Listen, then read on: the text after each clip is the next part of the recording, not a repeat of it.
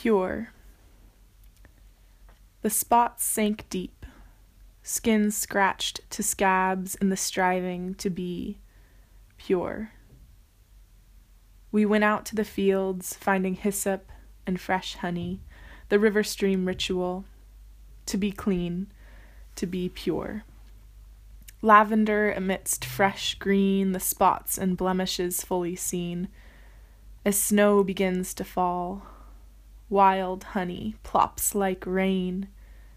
Our prayers for purity covered our stains and insecurity. Pure, no longer mixed with mud, radiant, no longer charcoal ash, clean, ready to be recreated, the page blank. Hyssop healing, honey dripping, to be pure. Pasteurized and pleasing, fragrant perfume spritzed out with time to the fields we go, filled with hope, to be pure. Hello, my name is Hope Curran. I am from California, the United States, and I've been in Paris for 10 months. And today I am so thrilled and honored to share with you um, about my story and look at the verse from Matthew 5 8.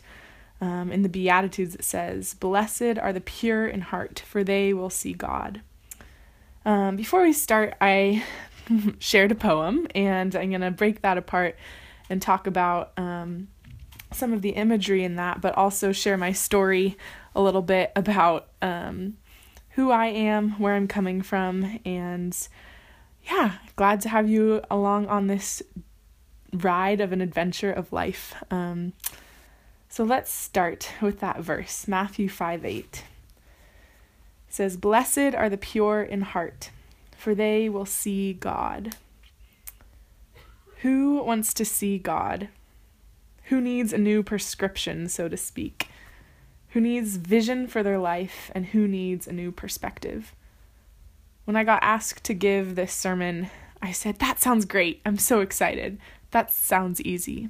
But as I've opened up the scriptures and as I've walked through my day to day life, I am humbled and honestly, I am not pure.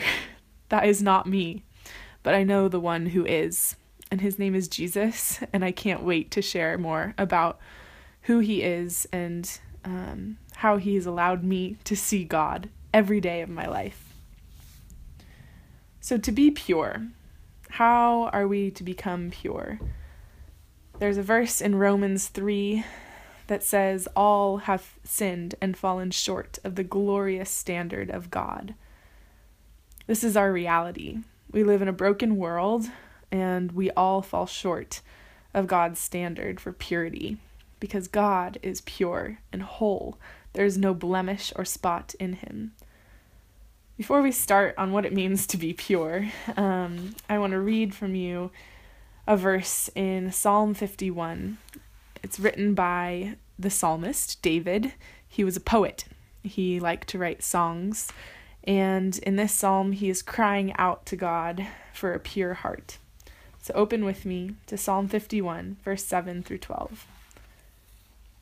Cleanse me with hyssop, and I will be clean. Wash me, and I will be whiter than snow. Let me hear joy and gladness. Let the bones you have re- crushed rejoice. Hide your face from my sins and blot out my iniquity. Create in me a pure heart, O God, and renew a steadfast spirit within me. Do not cast me from your presence, or take your Holy Spirit from me. Restore to me the joy of your salvation, and grant me a willing spirit to sustain me. What is hyssop? I come from California, and um, a lot of people there love to use herbal me- remedies of any sort.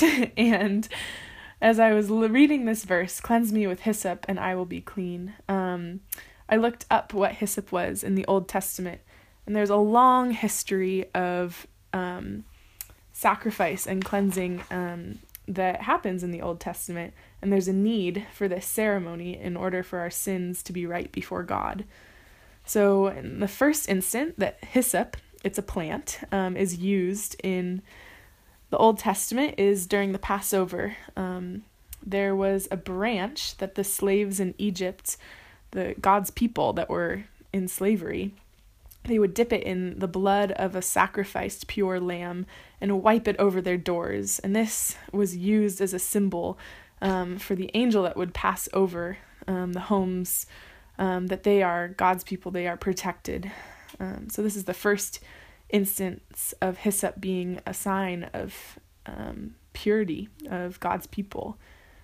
The next is hyssop was often used to purify lepers and the outcasts of society, the ones who were far off, the ones that were untouchable, unclean. Um, hyssop was put on the wounds of the lepers um, to purify and cleanse them. And our friend Jesus also had some hyssop in his life. During the crucifixion, he got really thirsty and he asked the the people down below to give him a drink. And that drink was a mixture of vinegar and hyssop. And that drink was used to alleviate the pain and sting of death. It's also um, used in the tomb during Jesus' burial. It was covered in the linen cloths wrapped around his wounds, and it covered up the stench of our death. And so, when David, the psalmist, says, Purge me, cleanse me with hyssop, and I will be clean, he is talking about the grace of God to wash over him because he knows he is not pure. So, this is a symbol of God's grace, I believe hyssop. And then honey. Um, honey is something very popular in France, le miel, and it's known actually and still used today to heal wounds and burns. It's put on um, a wound and used to cover up something that has been opened or vulnerable. Honey is also something very sweet, and this I believe to be the Word of God the Bible in our daily lives. It is healing to our bones. So, Proverbs 16, verse 24 says, Pleasant words are as honeycomb, sweet to the soul and health to the bones. So, in my poem, I say, The spots sank deep, skin scratched to scabs in the striving to be pure. We went out to the field finding hyssop and fresh honey this, for me, is just a picture of going out and seeking out purity and cleansing and wholeness um, through what God has given us is His grace and His truth, a beautiful balance that is sweet but also heals our wounds. So, what are our solutions for sin and impurity? Our society seeks out all sorts of different things. We go to yoga, we do meditation, we drink tea instead of coffee, we try to cut off addiction um, to be pure, to be whole again. But in reality, um, it doesn't suffice. We come back to our need for purity. And so God saw our issue and our problem, our sin, our stains that were sin and so he decided to send a pure sacrifice in our place. He sent God in the bod, Jesus Christ, um, to be born a humble birth in a manger. And um, he lived a life without any stain, without any sin. And he was sacrificed on the cross as a not only a symbol, but as a a gift to us so that we might be we might have that final healing because of who God is. he wants to be in relationship with us. And so Jesus' death on the cross is a pure sacrifice to cover our sin. And we are able to walk into daily relationship with him. So, again, what does it mean to be pure? Um, I love looking at those two symbols of hyssop and honey God's truth and God's grace um, through Jesus Christ um, dying on the cross. And that is what the psalmist was looking towards, saying, Create in me a pure heart, O God, and renew a steadfast spirit within me. He had hope for a clean heart. So now we're going to jump into what it means to see and be seen. Matthew 5 8 says, Blessed are those pure in heart, for they shall see God. Um, another version says, Happy are those um, who are pure in heart, for they shall see God. So if we're pure in heart and we are forgiven by God and have our hearts right before Him, how does that change our vision? So for me, I was a swimmer in college.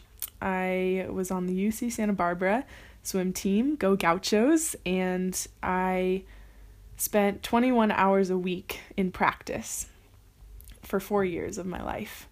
Sometimes I would say I was an athlete student rather than a student athlete. It was a very intense time, a very fun time, and I love my team dearly. And I believe God called me to be on that swim team. But for swim practice, uh, training for a swim meet gives purpose to all the hours spent in practice. We would get up at 6 a.m. to get in a freezing cold pool and swim for two hours. And if I didn't have a vision of what was ahead, which was our conference championship, I wouldn't have wanted to get into practice every day. Um, and the definition of vision is to see, it's to look at, to learn about, to observe, to look upon, and to be visible. So, vision in my life, vision gives purpose to pain. Without vision, we lose purpose. Vision gives purpose to pain. And in my swimming career, I often lost confidence if I wasn't doing well in practice. When I got up to the block, I wouldn't be sure how I was going to compete. But if I was having really good practices, I was confident getting onto those blocks.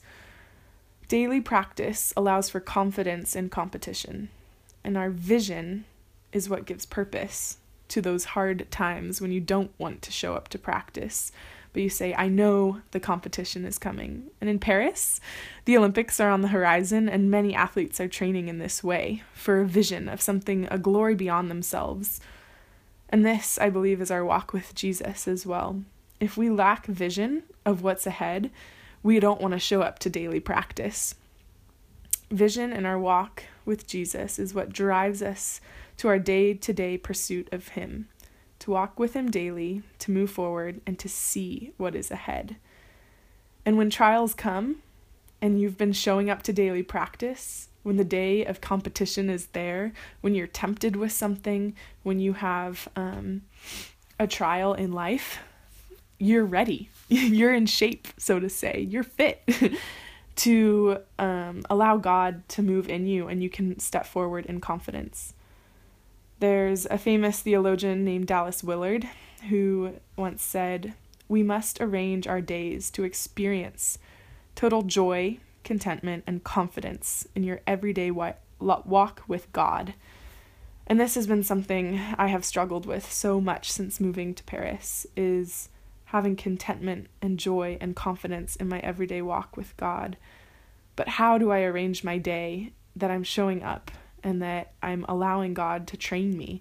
And in that, I gain vision. I see that God has something so much bigger and God makes himself visible to me. So ask God to make himself visible to you today.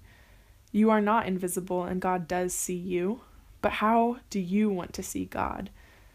Many of you might wear glasses. My sister Hannah, she does. And when she can't find her glasses, it's very hard for her to see.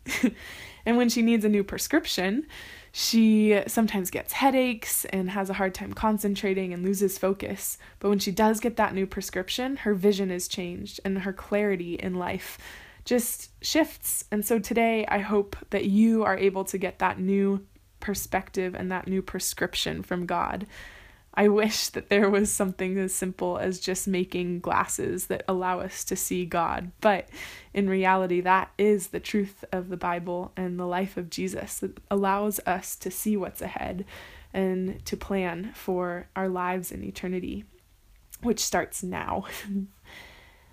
um, so, we've talked about swimming, we've talked about poetry, and now we're going to take it back into um, the creative process I am an artist and I love photography, poetry, and creating, and it all starts with an idea. It all starts with one thing, and then the creative process it often turns, and my original idea is shifted or evolves or changes or have to compromise. But um, at the end, there's a masterpiece.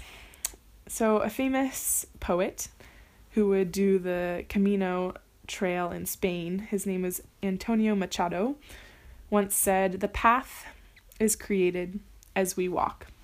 In French, it's Le chemin se fait en marchant.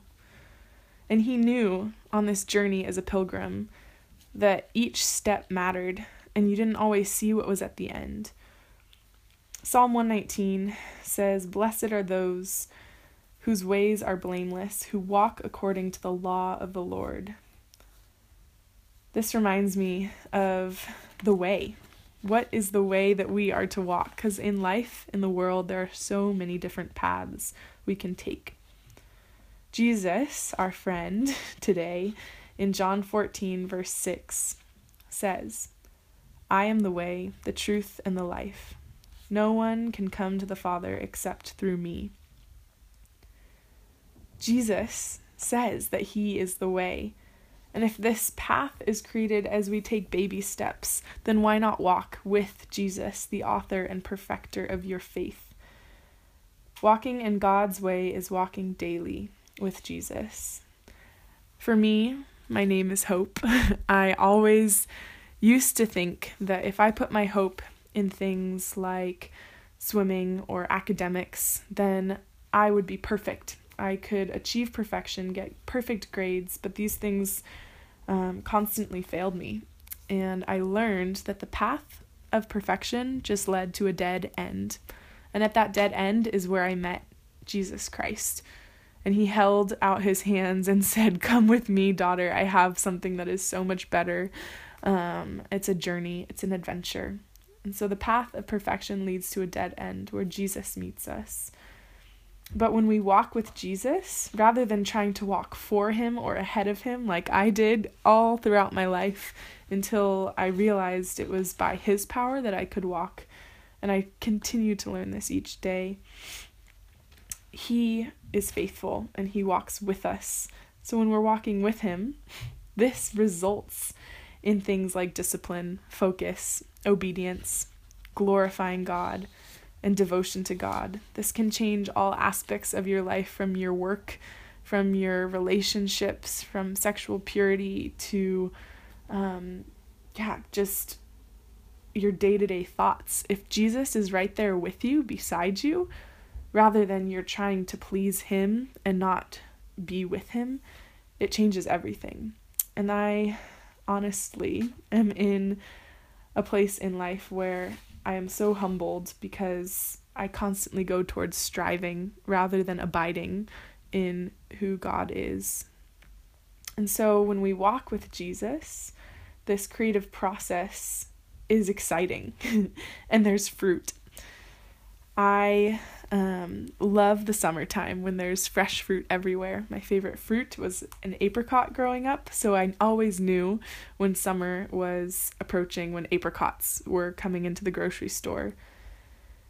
And Jesus talks about the fruit of our life, something that is good, something that is promising. Um, and it's it's not by our own will that we produce this fruit. It's the Holy Spirit and in Galatians 5, it talks about the fruits of the Spirit being love, joy, peace, patience, kindness, goodness, faithfulness, gentleness, and self control. Fruit is the outward expression of an inward condition. I have yet to be in an orchard and hear trees groaning to plop out an apple. It is something that's going inside of their trunks and the root systems, things we don't see, and the fruit is a, produ- a product of that. Um, and this is our life with Jesus. The creative process is something that is inside of us, and that, my friend, is the Holy Spirit.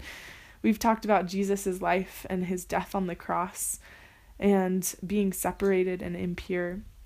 But the Holy Spirit is the gift of God that is by grace, that allows us to take each step of this walk with Him. Um, And so the word create in the Bible actually says it is like a new birth, it's something new, uh, it's taking shape and form. And the first thing we see God do in the Bible is create.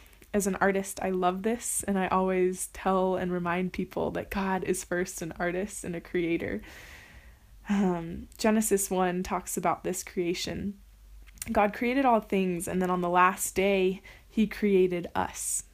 He created us for relationship, work flows from that.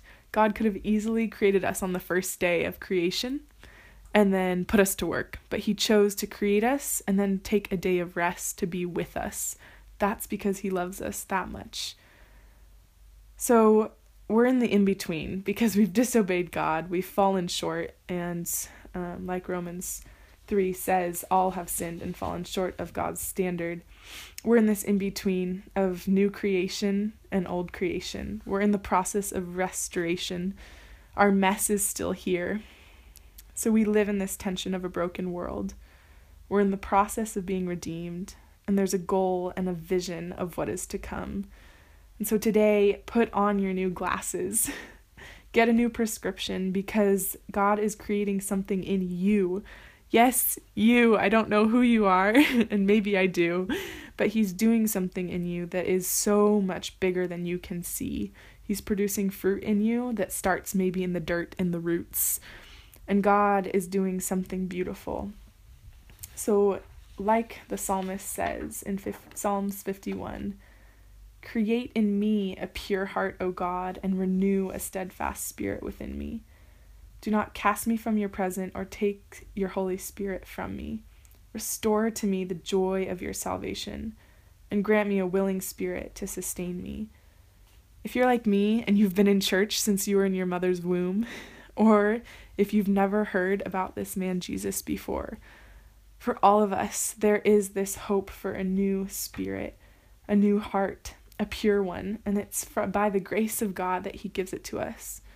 So if you're like me and got to the end, the dead end of perfection, step into God's grace that He has for you. Walk alongside Him today. So I invite us to cry out to God, create in me a pure heart.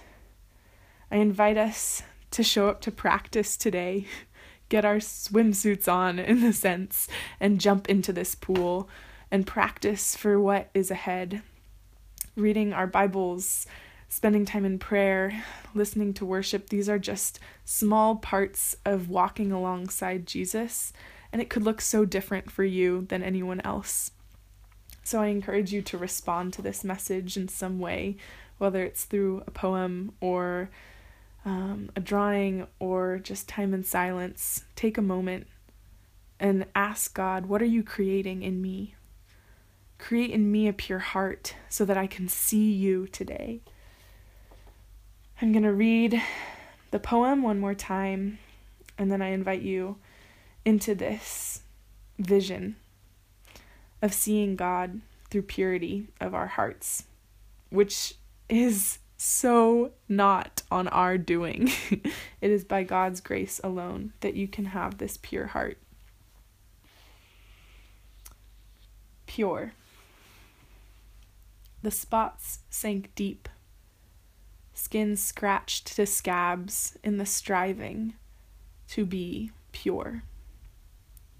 We went out to the field finding hyssop and fresh honey this river stream ritual to be clean, to be pure.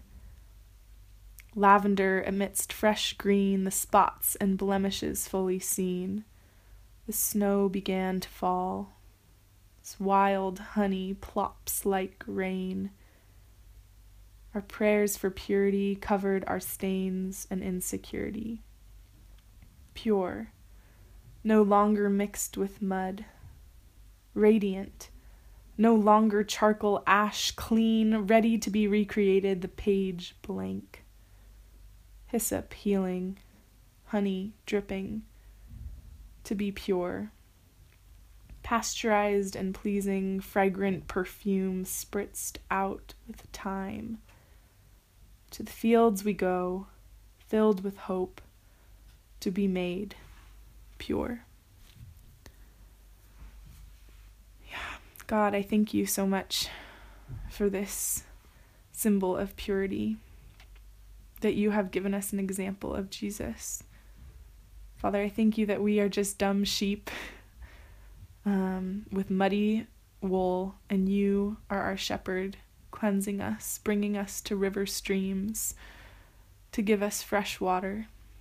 Father, I pray for each and every person today that is listening to this message that they would see my own brokenness and hear the light of the gospel. God, I thank you that you are in the creative process of redeeming this earth with us.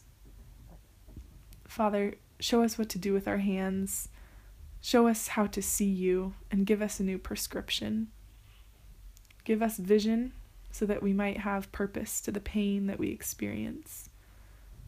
God, I thank you for what you're doing in this city, in this world, and in our own hearts. Father God, create in us a pure heart, renew in us steadfast spirits. Thank you, Jesus. In your name we pray. Amen.